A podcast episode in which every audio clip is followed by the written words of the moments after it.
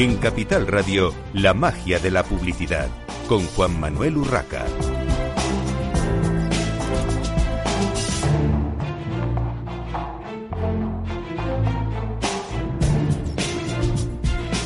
Buenos días, un viernes más a la magia de la publicidad en Capital Radio. Les habla Juan Manuel Urraca. Hoy tenemos eh, con nosotros en el estudio a Manuel Vila, Digital Manager de la agencia Best, que nos va a hablar de tendencias clave en marketing y comunicación para 2020. Eh, bienvenido, Manuel. Muchas gracias, buenos días. Bueno, ¿cómo os habéis animado a hacer este, este estudio de, de tendencias?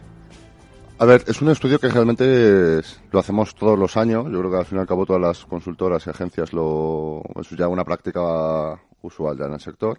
Lo que pasa es que este año sí que es verdad que para un poco también diferenciarnos frente a esto lo hemos querido hacer como un enfoque, un enfoque un poco más práctico. Porque al fin y al cabo llevamos muchos años hablando de muchos avances tecnológicos dentro del sector, de muchas técnicas y demás. Pero yo creo que al fin y al cabo lo que necesita más el sector, más que le, que le hablemos de lo que hay, es de cómo, de cómo aplicarlo. Entonces, hemos querido este año un poco tirar por esa, por esa vía, con un enfoque mucho más práctico de las tendencias. Bueno, entre las tendencias que marcáis en este estudio de, de claves de marketing y comunicación para 2020, eh, destacan temas como el potencial de la voz, el social commerce, relevancia de los nano influencers. Se ha hablado mucho últimamente de los micro influencers después de, digamos, vamos a llamarlo el tsunami eh, influencer en los últimos años. Eh, y ahora habláis de nano influencer, pero habláis de un tema también eh, importante y que muchos directores de marketing tienen en mente, y es el tema del branded content. Sí. Eh, ¿Cómo lo desarrolláis esta, esta idea de cara a 2020 Sí. eh, y cómo se va a concretar eh, en los anunciantes? Porque al final forma parte de, de la estrategia de comunicación y marketing de una compañía, pero, pero ¿cómo, se, ¿cómo se concreta? Hmm. Pasa por una vía muy, al fin y al cabo, bastante importante en cuanto a la transformación que ha surgido en la publicidad. Y es que de cara al año que viene, el, más del 50% de la inversión que van a hacer todas las empresas va a ser en publicidad digital frente a la publicidad más tradicional que se realizaba antes. ¿Qué pasa con eso? que hay un cambio totalmente de formatos a los que volver a aplicarse y el branded content, como tú decías, este año va a pasar por una transformación bastante radical, que lleva pasando de- durante los años anteriores, pero este año va a ser bastante radical. Sí que es cierto, como mencionabas, habíamos introducido, ya nos habíamos introducido en el tema de los influencers, eh, de una forma al fin y al cabo bastante superficial, entonces, poco a poco vamos, o estamos viendo y estamos abordando, y cada vez tenemos más campo de estudio, de que al fin y al cabo la influencia no es una cuestión de popularidad, sino la influencia al fin y al cabo es la capacidad que tiene una persona, ¿no? Para, para influir en, en el hábito de consumo, ¿no? De los, de los clientes, de los posibles clientes.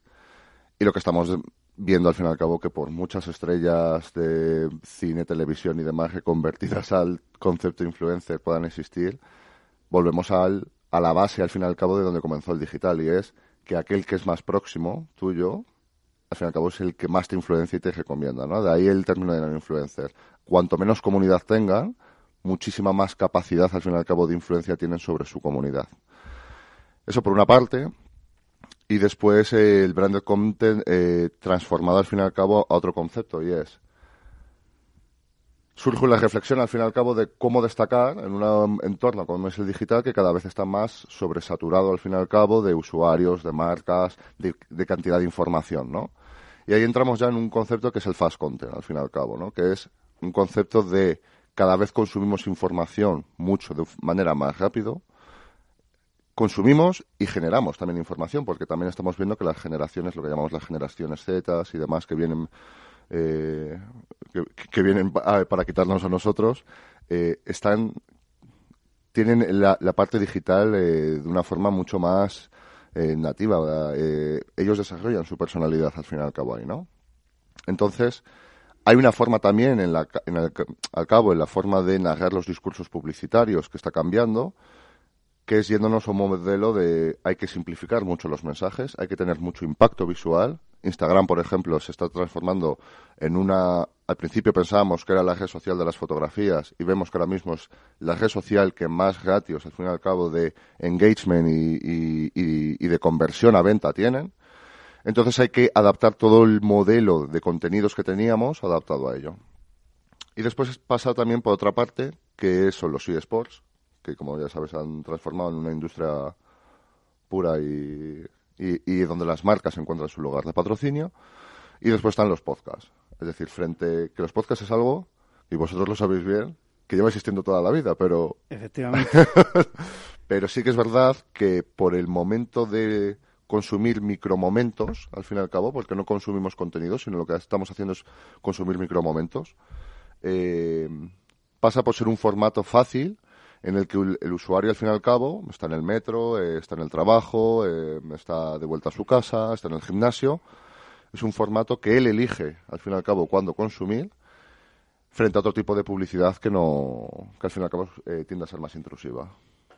De cara a los eh, consumidores, porque hablamos mucho de eh, los influencers o de los medios, eh, como tú decías, una forma de, comunicar es los podcasts. En la radio, evidentemente, lo sabemos bien, tenemos mucho consumo de, de podcasts en Capital Radio por parte de nuestros oyentes, pero al final, esos consumidores de, de información, ¿cómo están viendo ese branded content? Eh, que las marcas están introduciendo en todo tipo de medios. Porque estamos hablando de digital, el podcast no deja de ser digital, pero en contenidos, eh, en, soportes tradicionales también hay contenidos, eh, vamos a llamarlos pagados y no estoy hablando de public reportajes en, medios escritos, sino, bueno, una forma de branded content que no es exactamente como el digital, pero que no deja de ser un contenido mm, dirigido por las por las marcas. Eh, ¿Cómo lo está recibiendo el, ese nuevo consumidor digital que aunque consume mucho digital, también, eh, por los últimos estudios, también consume eh, papel, información en papel, y, se encuentra también con ese branded content. ¿Cómo lo está valorando? ¿Cómo lo está viendo? Yo creo que de una forma positiva, porque yo, en general yo creo que se está haciendo bien el branded content a día de hoy. Es verdad, como siempre, hay un margen al fin y al cabo de mejora pero yo creo que en definitiva bien por una cuestión, y es que yo creo que la publicidad ha entendido de que ya no es un discurso de venta, sino es un discurso de aportar valor, al fin y al cabo, al, consumidor. De ahí eh, lo que tú comentabas, es decir, que cada vez existan muchas más marcas que apuestan por sus propios programas de radio, de hecho, eh, que emitan también en YouTube y en, digital. La cuestión ya no es tanto, fíjate, en este sentido, el formato, sino la, propuesta de valor del contenido que se está haciendo. Yo creo que en general es positiva de cara al consumidor. Pero también tengamos en cuenta una cosa, el consumidor de a día de hoy, y, te digo, y los más jóvenes, no son tontos. Es decir, saben lo que les gusta y lo que no les gusta. En, el, en lo que hablábamos antes del consumo de información rápido, eh, la gente joven tiene una capacidad que nosotros, mm, por, por habernos adaptado a lo digital, eh, pues bueno, no hemos desarrollado tanto y es que ellos consumen, leen eh, a una velocidad eh, muy rápida, pero se detienen en lo, que les gusta. Entonces, ahí también, es decir, las marcas, yo creo que, fíjate que ha sido más un proceso de adaptarnos al consumidor más que de que las marcas se hayan liderado. O sea, yo para mí tengo la reflexión de que siempre el consumidor va por delante nuestro, fuera ya de tecnologías y demás. ¿Y ahí quién, digamos, eh, tiene la voz cantante? Eh, ¿La propia marca? Eh, ¿Las agencias, bien sea de comunicación o de marketing, o incluso de medios, cuando se hace una campaña 360 que incluye contenido? ¿quién, ¿quién, lidera mm, el proyecto? Porque al final mm, de lo que se trata es que la marca coloque su logo, su enseña, su eh, su claim, pero además eh, hay que vender eh, lo que sea. Exacto. A ver, no, al fin y al cabo esto es mm, lo que tú dices, estrategia de venta, parte de la estrategia de venta. obviamente cada vez los departamentos de marketing de las empresas sí que se están nutriendo cada vez de mucho más conocimiento, ya no digital, sino conocimiento diverso ¿no? de, para, para poder liderar este tipo de proyectos. No obstante, sí que es verdad que las agencias existe un conocimiento que al fin y al cabo las empresas no tienen. Y es una serie de diversidad de sector, de diversidad. Es decir, la agencia al fin y al cabo el, objetivo que tiene ya no solamente el proponer el proyecto, diseñar la estrategia y demás, sino es sacar del nicho que vive diariamente esa empresa al fin y al cabo con su burocracia interna, con bueno, pues con sus cosas internas. Entonces, la agencia básicamente yo creo que el, principal objetivo es nutrirle ese conocimiento y abrirle la mente a, la marca frente a lo que no tiene. Entonces, ¿quién lo lidera? Por presupuesto usted diría que la marca, pero, pero sí que es verdad que la agencia cada vez tiene mayor peso. Bueno, y de hecho estamos viendo que cada vez existen muchas más agencias, muchas más diversas, mucho más especializadas. Entonces, bueno, es un, Siguiendo con esta parte eh, digital, eh, lo comentábamos antes de, entrar en el estudio de directo de, Capital Radio, eh, el social commerce es una parte que a mí me atrae mucho, eh, reconozco que, no soy experto evidentemente en ello, pero eh, está claro que todos sabemos que al final de alguna manera se puede vender, se puede mm, mm, crear un e-commerce eh, más o menos activo, más o menos potente a través de las redes sociales. no en todas, bueno, ahí habría ya una discusión grande y, y, no todas las marcas lo están utilizando, pero ¿Qué habéis visto como tendencia para 2020 en este social commerce?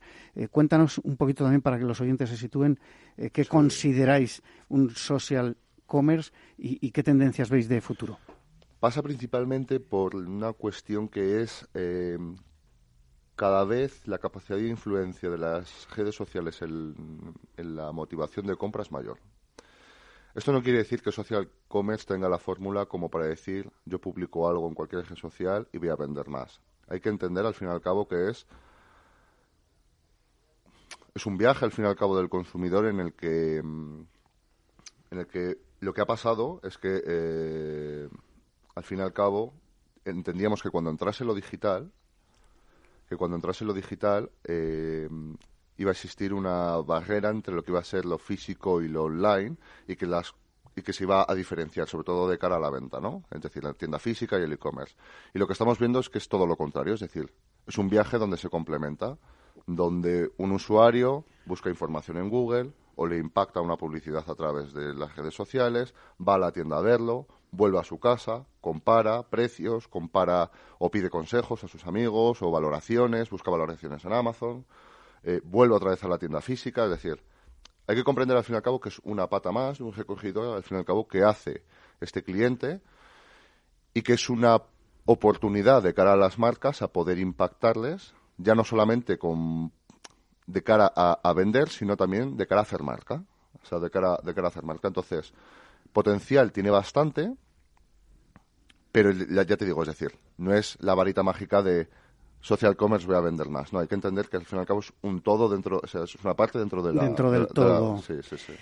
Bueno, hay otra parte que, que me ha llamado la atención, que lo habéis introducido como concepto en sí, que es el WhatsApp como canal clave de negocios y atención al cliente.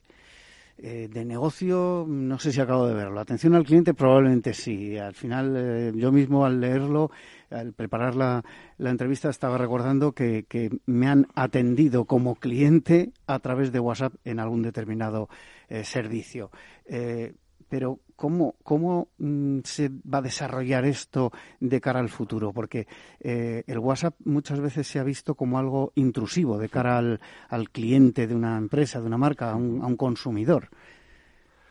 Ahí estamos en la cuestión. 2020 va a ser un cambio totalmente de la estrategia de WhatsApp.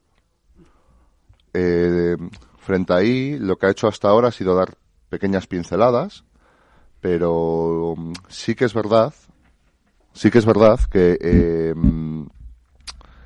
sí que nos esperamos, todos los profesionales del marketing, lo que nos estaba augurando WhatsApp es que este año van a cambiar toda su política al fin y al cabo en cuanto a ley, en cuanto a lo que tú decías, al fin y al cabo, en cuanto a cómo hacer publicidad dentro de la propia plataforma sin que sea intrusiva, porque al fin y al cabo WhatsApp, el gran filón que ha tenido al fin y al cabo hasta ahora e-, es ese. La cuestión es que esto ya está pasando no está pasando a gran escala en la gran empresa, pero sí está pasando en el pequeño comercio y en la pyme, es decir, eh, pequeños empresarios que están vendiendo a través de, de WhatsApp porque tienen clientes ya muy fidelizados de tú a tú y les mandan ofertas directamente.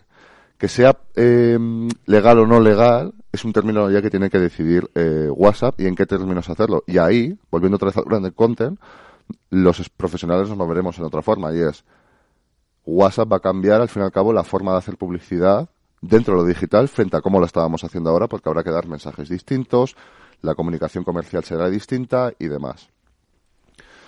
Yo como te doy un dato, eh, hicimos el primer, un primer meetup, un primer, un primer evento en donde tuvimos, bueno, a Mafre, a ING y a una em, agencia de Castellón que se llama 480 que ya han hecho pilotos dentro de lo que es WhatsApp y ellos comentaban que en sus pilotos con pequeñas empresas eh, los ratios que están teniendo es que consiguen el 92% de conversión a venta a través de esta plataforma. Entonces, bueno, va a ser un proceso bastante mucho más largo, pero, pero que tiene bastante recogido. Por ir terminando, Manuel, eh, dentro de BEST eh, tenéis eh, una serie de, actividades, habéis presentado el ebook, tenéis los meetups Best Trends 2020. Cuéntanos muy breve en qué consiste y qué, vais a desarrollar en, hmm. estas actividades. Precisamente como explicaba al principio, es decir, por tener un enfoque mucho más práctico, y es que esto no solamente se quede en un ebook, que al fin y al cabo la gente pueda descargarse y leerse cuando quiera, sino también el aportar conocimiento de una forma práctica y a través de profesionales, tanto dentro de la empresa, de las plataformas, eh, de las propias eh, agencias y consultoras, y también una forma de abrirnos al fin y al cabo y de eh, alargar mucho más este discurso porque seguramente que nosotros hemos planteado las tendencias 2020 pero a lo largo del, 2020 cambiarán también muchas de ellas entonces.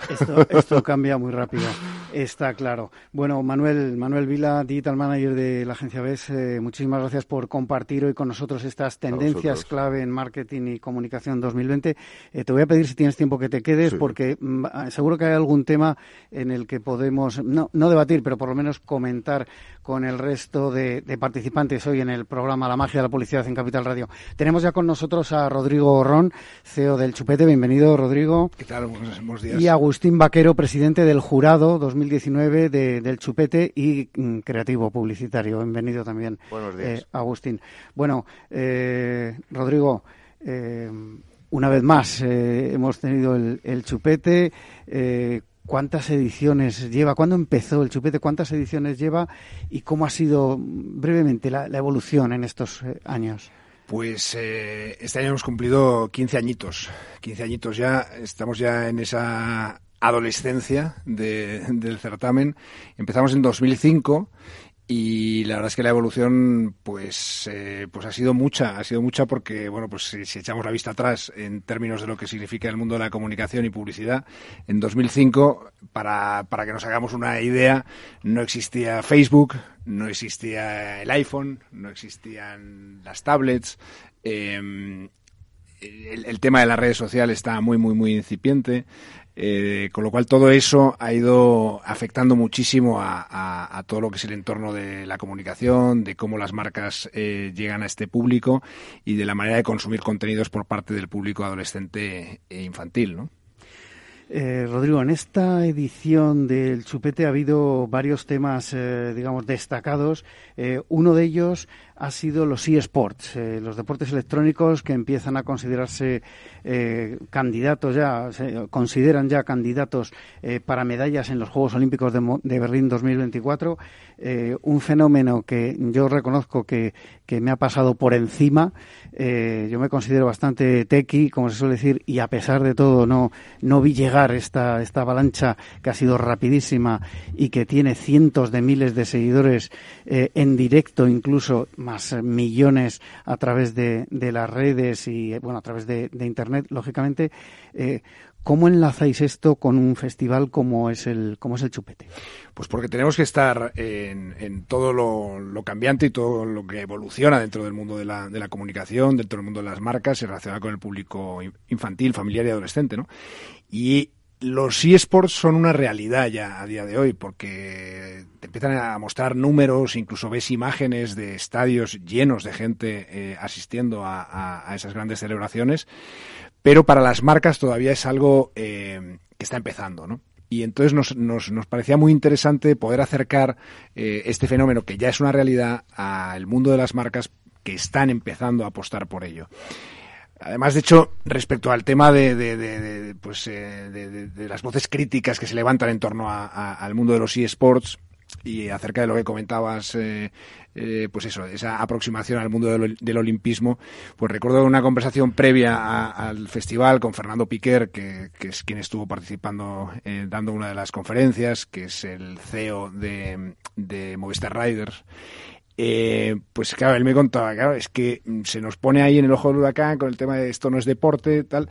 Y de bueno, si el ajedrez es considerado deporte o el tiro al blanco es considerado deporte, ¿por qué no va a ser deporte esto, no? Y no le falta razón. Lo que pasa es que está muy relacionado con el mundo eh, del videojuego que, todavía cuesta no el hecho de relacionarlo con, deporte pero pero vamos que eh, es una es una vertiente muy, muy, muy poderosa que está teniendo eh, un calado espectacular y que eh, cada día tiene más consumidores y sobre todo un público, un público adolescente que no está en otro lado, porque no consume otro tipo de, de, producto y no está en otros medios. Con lo cual eh, se hace muy atractivo para marcas que quieren llegar a este público utilizar esa vía de los eSports. Eh, bueno, tenemos eh, con nosotros a, Agustín, eh, Agustín Vaquero, presidente del jurado. cuéntanos brevemente, Agustín, antes de la pausa publicitaria, cómo ha sido tu labor para otorgar los premios en esta edición 2019. Pues ha, sido muy buena, porque mm, ha sido muy buena, porque la verdad es que el jurado me ha, facilitado mucho la presidencia del, del jurado.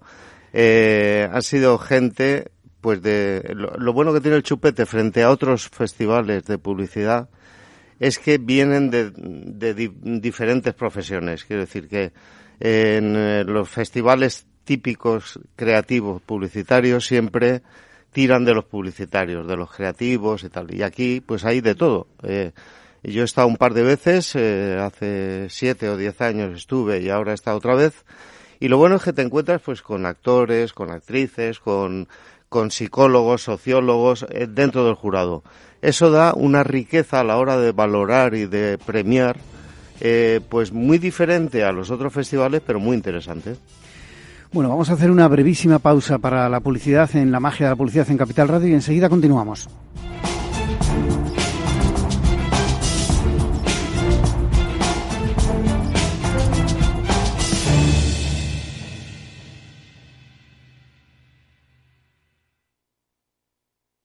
Perdone, ¿en qué mercados y en qué activos podría invertir en este momento? Ha elegido usted Simplomo 95. Gracias.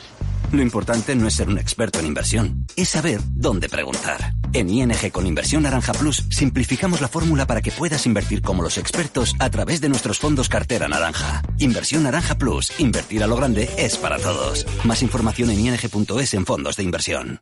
Cuando comenzábamos, en el año 95, no imaginábamos que 20 años después más de 100.000 personas utilizarían nuestras herramientas de inversión. En cada nuevo reto que emprendemos ponemos lo mejor de nosotros mismos. En VisualChart queremos avanzar y por eso hemos lanzado nuestra propia agencia de valores, Esfera Capital. Esfera Capital, un broker de inversores para inversores. Si quiere conocer nuestro trabajo, visítenos en esferacapital.es.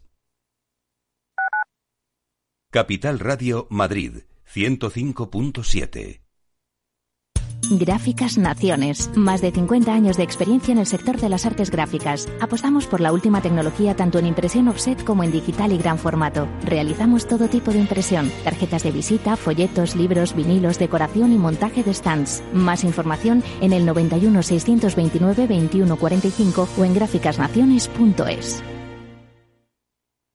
Esto te estás perdiendo si no escuchas a Luis Vicente Muñoz en Capital, La Bolsa y la Vida.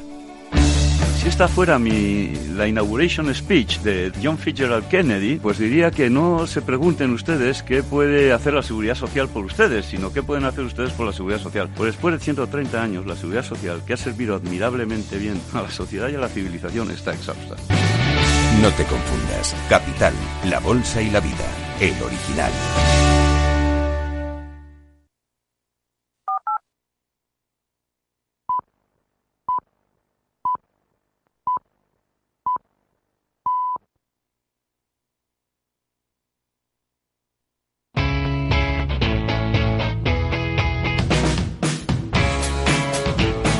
La economía despierta.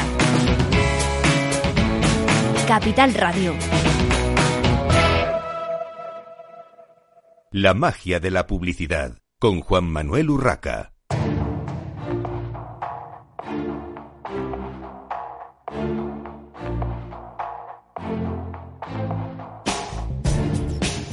Continuamos en esta mañana de viernes en la magia de la publicidad en Capital Radio. Les habla Juan Manuel Urraca. Eh, estábamos hablando con Rodrigo Ron y Agustín Vaquero sobre el festival El Chupete, concretamente con Agustín, presidente del jurado 2019, sobre cómo había sido eh, ejercer de presidente de ese, de ese jurado. Y me gustaría, Agustín, que nos contases, eh, bueno, que nos resumas, tampoco hace falta que nos cuentes todos los, los premios, qué categorías o qué, destacarías de, los premios y premiados. Bueno, ha habido como tres grandes premios, ¿no? El premio a la gran idea, el premio digital y el premio de televisión. Eh, se ha premiado, yo creo que el chupete tiene otra característica que es que premia eh, de manera equilibrada el mensaje y la creatividad, que eso también lo diferencia de otros festivales de publicidad, porque eh, aquí tiene mucha importancia el mensaje y de hecho, bueno, pues eh, se ha premiado el, uno de los grandes premios es sobre el acoso escolar, eh, el otro premio ha sido la utilización correcta de la tecnología, eh, el, de, el de famosa que ha sido también de la, la importancia que tiene el compartir el juego con los niños. Siempre hay un valor diferencial que es el de el mensaje, la importancia que tiene el mensaje en la comunicación. Sí, no solo la parte creativa, como decías, que para eso, efectivamente, además hay otros festivales que, engloban todo tipo de, mensajes, o sea, para todo tipo de públicos, pero en este concreto es verdad que, tiene un valor especial lo que no es eh, o lo que es además de la propia creatividad. Y lo que sí he notado, eh, respecto al otro festival anterior en el que estuve jurado, lo que sí he notado es que la creatividad ha, ha cobrado mucha importancia también en, en quiero decir, ha mejorado mucho el, valor de la creatividad. Eso significa que las, que las agencias, que los creativos nos hemos puesto las pilas también en, dentro de este sector, el sector infantil, y, estamos premiando mejores ideas y ideas también que tienen un mensaje detrás. Gustavo, una de las cosas que me ha llamado la atención al, al preparar la, la entrevista, Rodrigo, perdona, Rodrigo, te he cambiado el nombre, eh, ha sido el tema de la generación alfa. Eh, habíamos hablado de millennials, luego generación Z y ahora aparece, eh, no sé quién ha acuñado el término, pero da igual, seguro que se va a utilizar muchísimo, generación alfa. Cuéntanos quiénes son y, bueno cómo afecta a un festival como es el, Chupete. Pues a ver, la generación alfa se, está, se ha hablado muy poquito todavía porque pues eh, apenas se están incorporando ahora ¿no? al mercado. Pero tiene una especial importancia y una gran diferencia respecto a, las dos últimas generaciones de las que se habla muchísimo, los millennials y los Z, porque esta sí que es la única generación 100% digital. Y cuando hablamos de 100% digital significa que realmente han nacido con una tablet o con una pantalla entre las manos. Y se habla, y, en esto no, no, no, valoramos que sea bueno o malo, pero es una realidad. Se habla de, un consumo de pantalla eh, eh, al mismo tiempo que tienen pañales, ¿no? Y, yo creo que eso ya te marca mucho el hecho de cómo va a ser esta generación. A partir de ahí, pues pues hay una serie de, cuestiones positivas, que es eh, la capacidad que tiene y que va a desarrollar esta generación, eh, que dicen en inglés como el multitasking, ¿no? que son capaces de hacer muchísimas cosas y que eso trasladado al, mundo profesional, pues lo que va a hacer es que una sola persona va a hacer lo que hacemos tres personas a día de hoy. Ah, después de una parte negativa, ¿no? Y, es que eh, es una generación que se prevé, que ya lo es, pero se prevé el hecho de que sea muy, muy, muy impaciente, muy poco paciente, ¿no? Es decir, es una eh, generación que va a estar acostumbrada a la, inmediatez en todo. Y la inmediatez es muy buena en ciertas cosas, ¿no? Es muy buena en el hecho de que seamos capaces de poder comprar eh, algo por Internet de manera muy rápida, que seamos capaces de llegar de un sitio a otro porque, porque tenemos medios de transporte que son muy rápidos, pero es muy mala en otros aspectos. Y es muy mala en otros aspectos pues porque, porque quien algo quiere, algo le cuesta, y es verdad que la formación requiere tiempo y, el aprendizaje requiere tiempo, y eso va a costar, ¿no? Por otro lado, también está esa, esa parte digamos, más eh, de, afección física. ¿no? Eh, hemos tenido también dentro de las jornadas a, Nilo García, que es un impulsor de, una patente española eh, con sede en Estados Unidos y avalada por Harvard, que se llama Retiquer, y que es algo tan sencillito como una, una lámina que lo que hace es, aplicándose encima de cualquiera de los dispositivos, de cualquiera de las pantallas, filtra la parte dañina que tiene la luz azul esa luz azul eh, está dañando las retinas de todos. Lo que pasa es que es algo tan novedoso, tan novedoso en el sentido de que tampoco nos parece que, estos dispositivos llevan toda la vida con nosotros, pero no lo llevan. De hecho, pues empezábamos ahora la, entrevista diciendo que nosotros cuando empezábamos en 2005 el festival, esto no existía. Y no hace tanto, hace 15 años, ¿no? Eh, realmente el, iPhone pues apenas tiene eso, tiene 9 años, ¿no? 8 años. Eh, claro, es muy temprano como para empezar a, notar ciertas consecuencias. Eh, poco a poco se va a ir notando eso y lo que nos preocupa fundamentalmente es en los niños. ¿Por qué? Porque nosotros hemos empezado a consumir este tipo de pantallas con una edad, con una retina ya formada y con un daño que nos va a hacer infinitamente menor.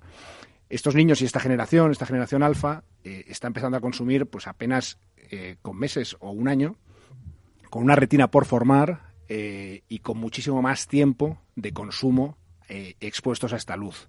Con unos bracitos más cortos, que parece una obviedad, pero que hace que la pantalla esté más cerca de los ojos. Y eso, todo sumado, pues efectivamente hace el hecho de que eh, no hay que caer en el alarmismo, pero sí hay que caer en el hecho de decir, oye, pues debemos de preocuparnos y de cuidar esta, este impacto que tiene estas, esta tecnología, porque si no, vamos a crear aquí una generación eh, dañada, dañada seriamente en, eh, no solo en lo psíquico, sino en lo físico. Comentabas una cosa, eh, yo creo que es relevante, y es esa inmediatez que quieren los, los jóvenes, y ya no solo los jóvenes, sino los, los niños, por las ventajas de velocidad que nos ha dado el digital en todos los, en todos los ámbitos. pero, ¿cómo puede afectar al marketing? Porque al final el marketing y la publicidad eh, utilizan como herramienta eh, pues cualquier soporte digital. Eh, es verdad que mm, te llega la información e inmediatamente, si ves el producto que quieres, pinchas y lo compras, lo ves, lo quieres, lo tienes. antes era una entelequia, hoy en día es en dos horas tengo lo que acabo de pedir en una página web que no se sabe dónde está, pero da lo mismo, ya lo he pedido y en dos horas hay un mensajero en la puerta de casa o de la oficina. ¿Cómo va a afectar a estos niños? Porque yo creo que hay una parte también, eh, y está aquí Agustín como creativo, y es que eh, las tomas de decisiones, antes se decía, no, estas cosas hay que pensarlas, tal. Vale, ellos van a pensar mucho más rápido, van a decidir mucho más rápido que, nosotros, esta generación eh, X, esta generación alfa, perdón.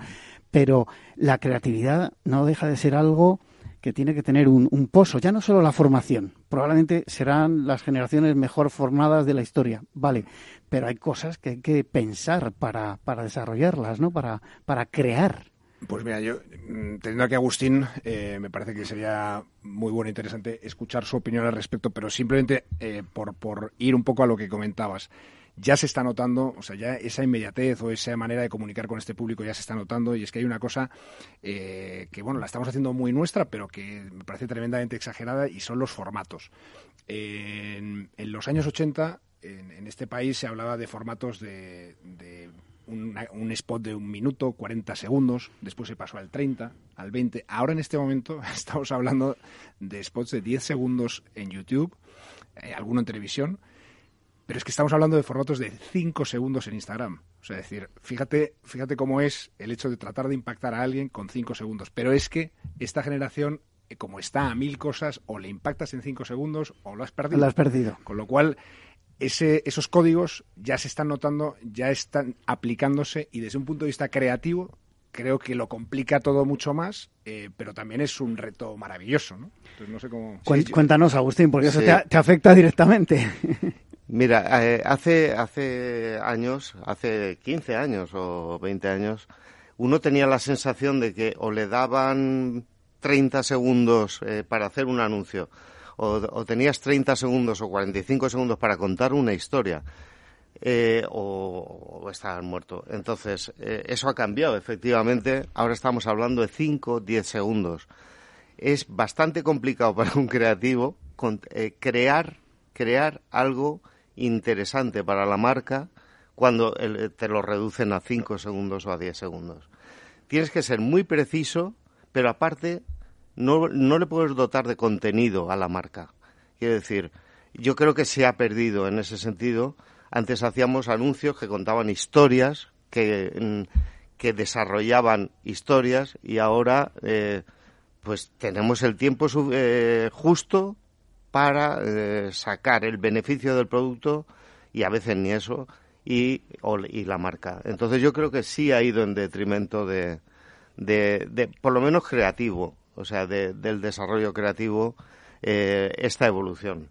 afortunadamente, o sea, esto se está dando y es verdad lo que dice Agustín, que es, es complicadísimo. Si ya lo era en, en 20 segundos, en 30 segundos, imagínate en 5, ¿no? Pero en contraposición, eh, sin embargo, se está desarrollando mucho más de lo que se hacía antes el branded content. Y el branded content sí que te da una posibilidad de, narrativa y de discurso. Y se está desarrollando mucho más precisamente porque esta generación lo que no quiere es interrupción. Eh, los, eh, las baterías de spots publicitarios que, que rompen la película o el programa es un hecho, van a desaparecer. Van a desaparecer. Es decir, a día de hoy siguen funcionando, son eh, gran parte de la inversión, gran parte de los ingresos de las cadenas televisivas o de las radios, pero van a desaparecer porque el público eh, que viene por detrás y que es el próximo consumidor no quiere eso. Desconecta. Desconecta y lo quita.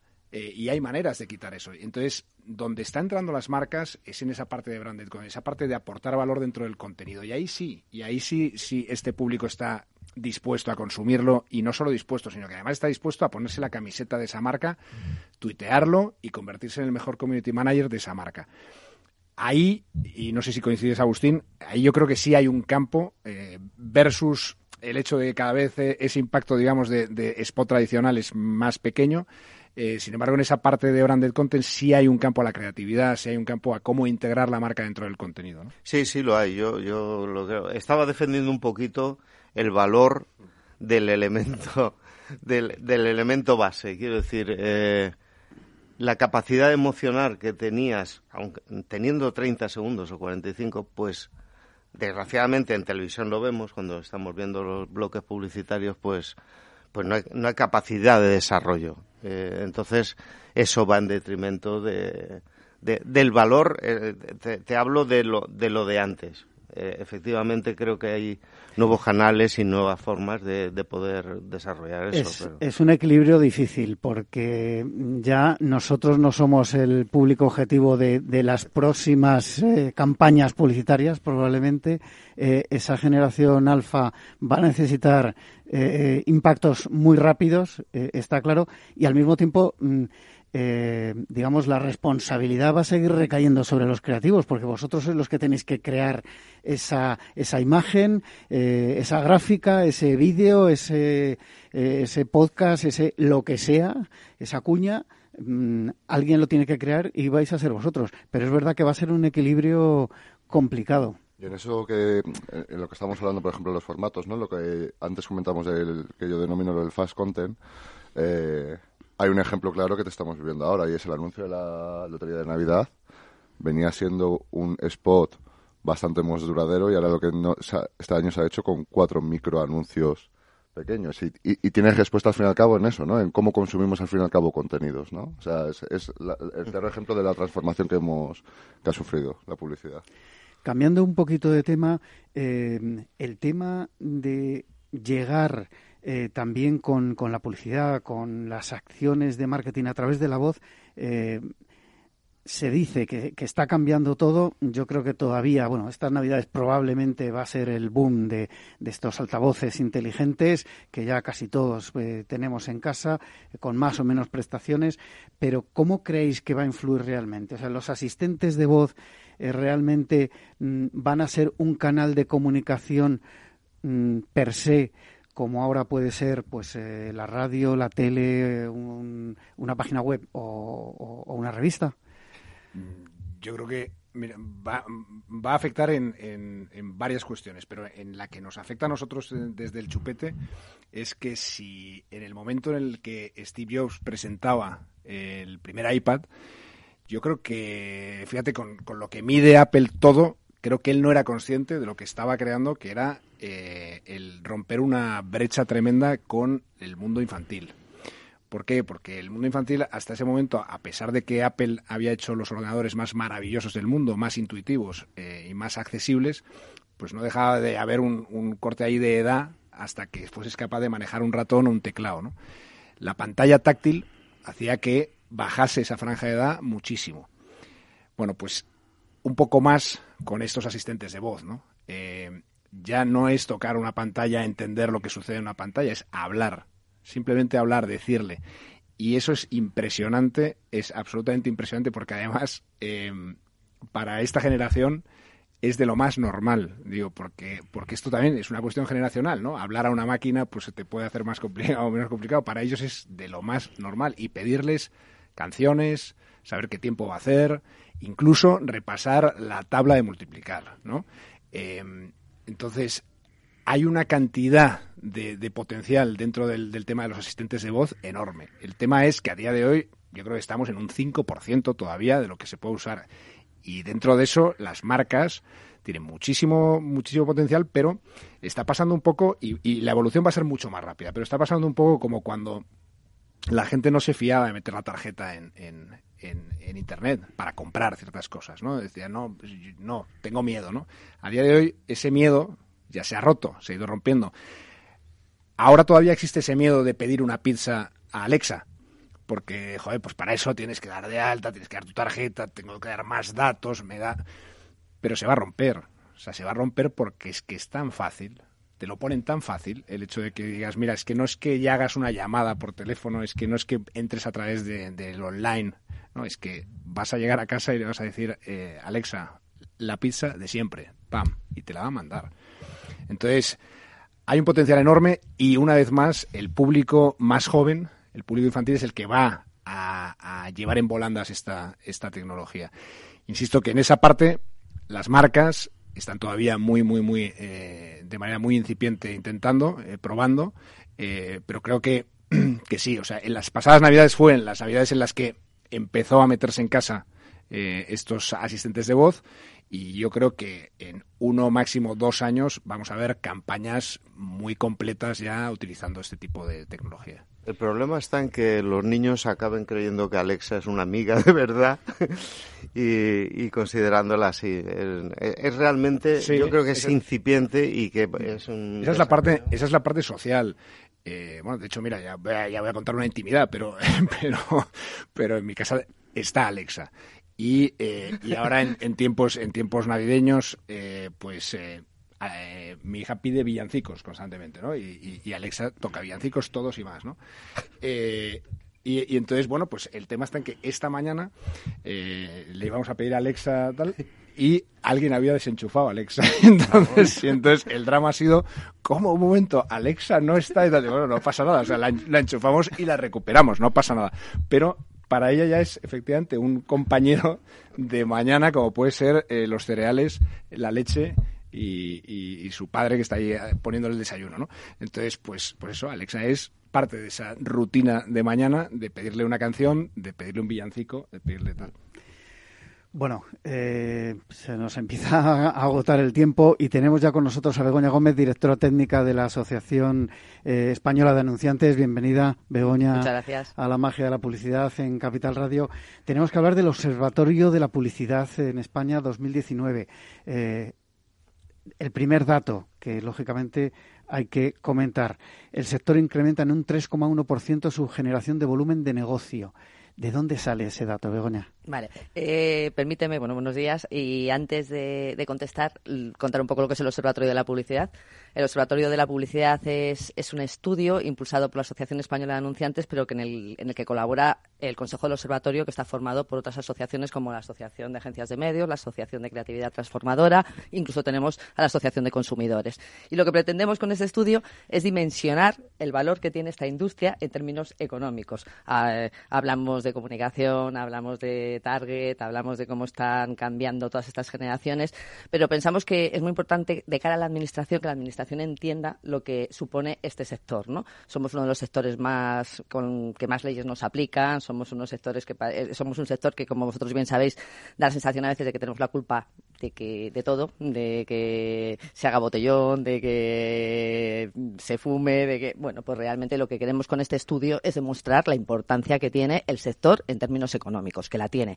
El dato que tú me decías de generación de volumen de negocio, ese 3,1%, es el volumen de negocio que hace referencia a los flujos monetarios que utilizan las empresas en sus, en sus fuentes de contabilidad. ¿no?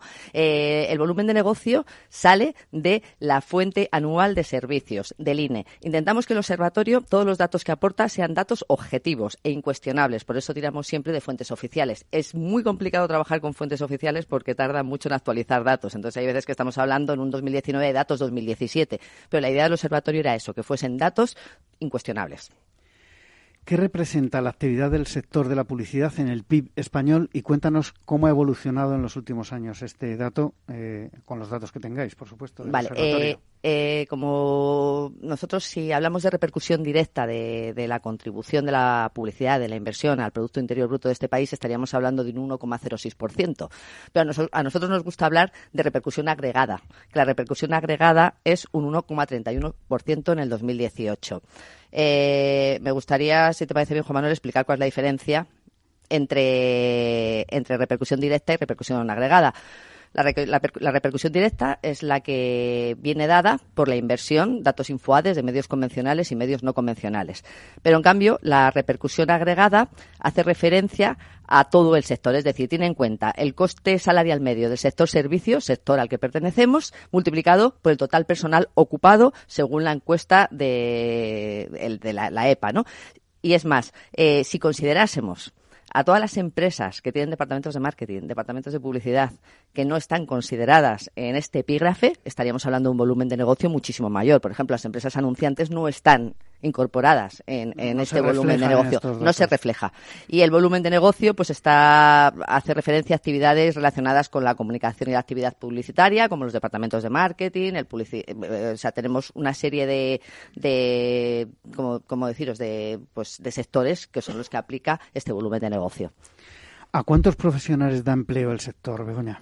Pues el sector, y vuelvo a insistir, porque es importante que sepamos que hablamos siempre de datos oficiales y que estamos dejando fuera a toda esta parte a la que yo hacía referencia podemos estar hablando de que el sector da empleo a 113.600 personas activas, 99.000 ocupados y 73.600 asalariados.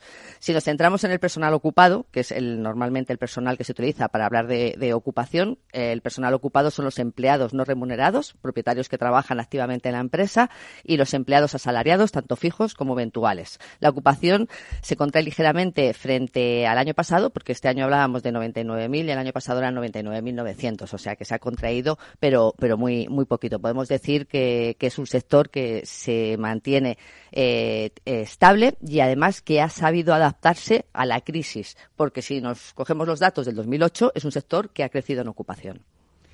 ¿Y cómo está el panorama de inversión publicitaria en medios convencionales y no convencionales? Bueno, aquí el problema que tiene el observatorio es que damos datos, lógicamente, del 2018 y estar hablando a finales de 2019 de datos de 2018 eh, son datos que ya todos conocemos. Pero bueno, como bien sabéis, según datos de Infoades, en el año 2018 la inversión real estimada fue de 12.835,5 millones de euros, que crecimos un 2% sobre el año anterior. Sí que vamos notando que medios convencionales, eh, en cuanto a cuota, van perdiendo un poquito a favor de los no convencionales, pero esto tiene mucho sentido.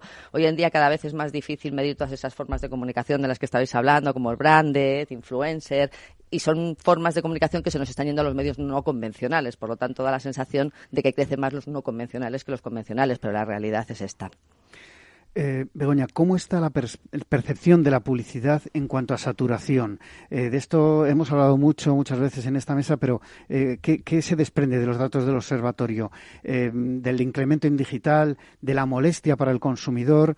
Eh, porque muchas veces eh, se percibe como algo demasiado intrusivo, ¿no? Sí, es lo que decía Rodrigo hace un momento, ¿no? Hablando de quién nos aguanta ahora los 30 segundos o, los 20 segundos, ¿no?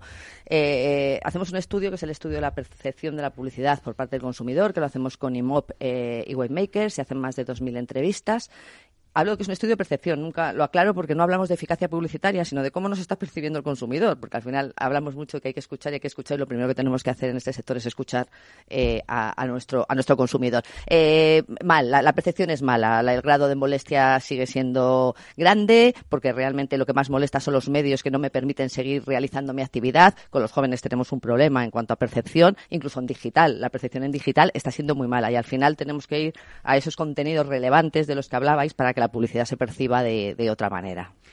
Bueno, eh, Begoña, lamentablemente nos hemos comido el tiempo. Eh, te invito a que el próximo viernes terminemos de hablar porque me gustaría saber esos datos de inversión por sectores, eh, lo que arroja el, observatorio, pero eh, esto es la radio y el tiempo, estamos en directo y el tiempo se nos agota. Despido ya aquí este programa de la magia de la publicidad. despido a Begoña Gómez, directora técnica de la AEA, a Rodrigo Orrón, CEO del Chupete, a Agustín Vaquero, presidente del jurado de este año del Chupete y creativo publicitario, y a Manuel Vila, Digital Manager de la agencia Best.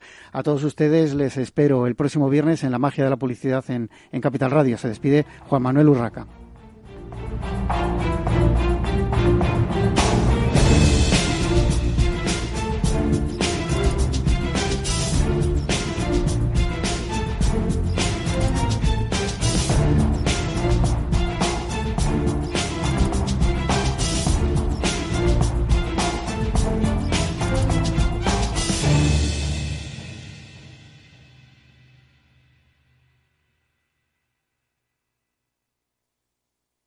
Hola. Pues mira, ha habido momentos en los que me he sentido un cliente de segunda. Muchas veces, las entidades de ahorro tradicionales se han guardado bajo la manga los mejores productos financieros para los grandes patrimonios. Y esto, si te digo la verdad, no me parece normal. Por eso, Finambest es revolucionario. Los mejores fondos de inversión a mi alcance y al de todos. Porque te da más rentabilidad por tus ahorros gracias a sus bajas comisiones. Porque no tiene letra pequeña porque no se guardan ases en la manga. Lo normal. Entra en finambest.com y descubre que lo normal es extraordinario. Lo normal es Finambest. Ya no estamos en la era de la información, estamos en la era de la gestión de los datos y de la inteligencia artificial. El tratamiento inteligente de estos datos proporciona un valor enorme a las empresas en sus procesos de negocio. En Piper Lab ayudamos a nuestros clientes a tomar decisiones de negocio basadas en datos. Escúchanos todos los lunes a las 10 y media de la mañana en el espacio de Big Data de Capital, la Bolsa y la Vida. Tu radio en Madrid 105.7, Capital Radio. Memorízalo en tu coche. ¿Quieres celebrar una Navidad astorgana? Pues ya sabes, la auténtica cocina de Astorga está solo en el Astorgano. Si quieres degustar nuestros productos más típicos, nuestras carnes, guisos y nuestros postres caseros, en el Astorgano te los preparamos. Llámanos y te elaboraremos un auténtico menú astorgano de Navidad. Reservas para particulares y empresas en el 91 579 6261 o en calle Pensamiento 25. El Astorgano, la auténtica experiencia maragata, también en Navidad. Esto te estás perdiendo si no escuchas a Luis Vicente Muñoz en Capital, La Bolsa y la Vida. Lo malo que tiene tal vez la bolsa, que es un mercado precioso, es que es muy objetivo y muy cruel. No te confundas. Capital, La Bolsa y la Vida con Luis Vicente Muñoz, el original. Si te gusta la cocina gallega de siempre, en el Mesón Gallego 1 y el Mesón Gallego 2 encontrarás los mejores pescados y mariscos de las costas junto a recetas de la Galicia interior, además de las carnes de Sanabria y los mejores embutidos de Zamora y nuestra terraza. Te esperamos en la calle Muller 35, teléfono 91 579 3623 y en la Plaza de la Remonta 13, teléfono 91 579 0769. Una recomendación del programa gastronómico Mesa y Descanso. Capital Radio. Siente la economía. Disfruta de la mejor cocina gallega en Montes de Galicia. Todo un clásico moderno en el barrio de Salamanca. Disfruta de la variada dieta atlántica, de las mejores carnes y pescados tratados con respeto y transparencia y regados con una de las mejores bodegas de la zona. En grupo, en familia o en pareja, Montes de Galicia te ofrece el espacio perfecto en cada ocasión.